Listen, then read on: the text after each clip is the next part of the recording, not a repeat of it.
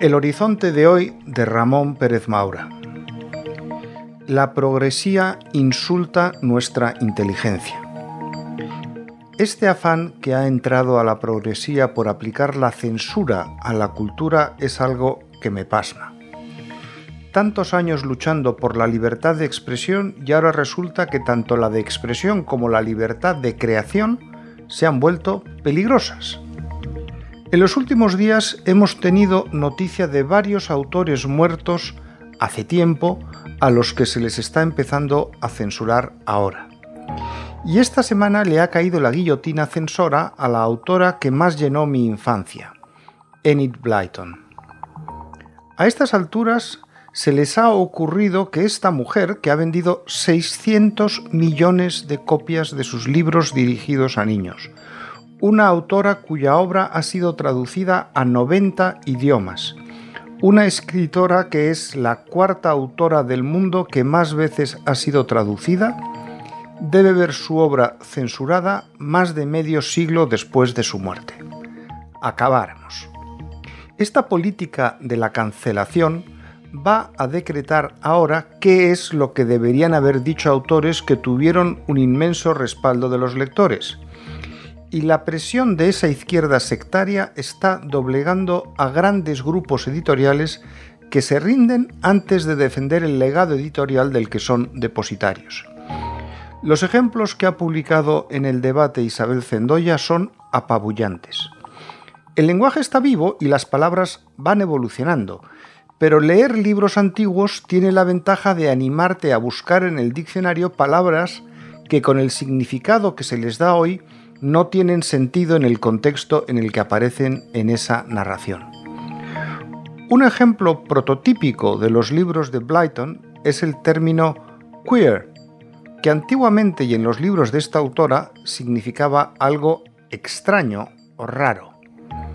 Pero como hoy se emplea como término despectivo para referirse a los homosexuales, hay que hacerlo desaparecer de los libros de Enid Blyton que nunca habló de homosexualidad en sus libros infantiles, algo reprobable para esta cultura woke, con un par. Y lo malo no es que emplee otras palabras de significado similar para sustituir el término censurado. Vocablos como odd, strange o weird no cambian el sentido de la frase cuando sustituyen a queer pero a lo que sí perjudica es a la cultura de los niños. Algo similar ocurre con el término gay. De toda la vida, un gay party era una fiesta muy alegre o divertida, sin más. Pero como hoy en día se emplea también como sustantivo para referirse a los homosexuales, qué obsesión, también se suprime. Aunque no solamente hay esa obsesión, ya nadie puede ser llamado gordo, fat. Es una palabra prohibida. Cuando Blyton se refería a un niño como bajo y gordo, ahora pasará a ser solo bajo, que no sé por qué es menos malo u ofensivo que ser gordo, misterios de la progresía. Peor todavía son realidades de aquellos tiempos que han sido directamente censuradas. Es decir, que para los jóvenes de hoy serán como si nunca hubiesen existido se suprime toda referencia a la autoridad. Si un niño dice I'm sorry, sir, se quita el sir y tan contentos. Y se suprime toda referencia a los castigos corporales, que forman parte indeleble de siglos de educación británica. En mi colegio, Downside, el castigo corporal era común y habitualmente preferido por los alumnos frente a la alternativa. Recibir cinco barazos en el trasero era preferido al castigo de tener que subir y bajar corriendo a los campos de rugby los martes a las 8 de la mañana, lloviendo o nevando.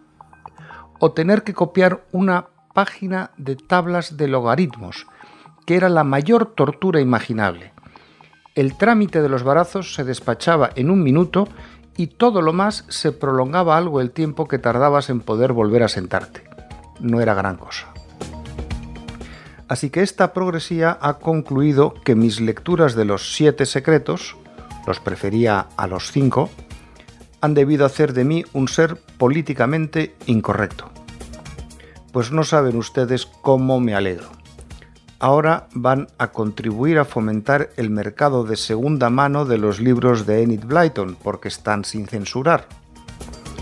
Tengo que buscar dónde está mi colección de las andanzas de Peter, Janet, Pam, Bárbara, Jack, Colin y George. Igual hago caja vendiendo la versión original de los siete secretos.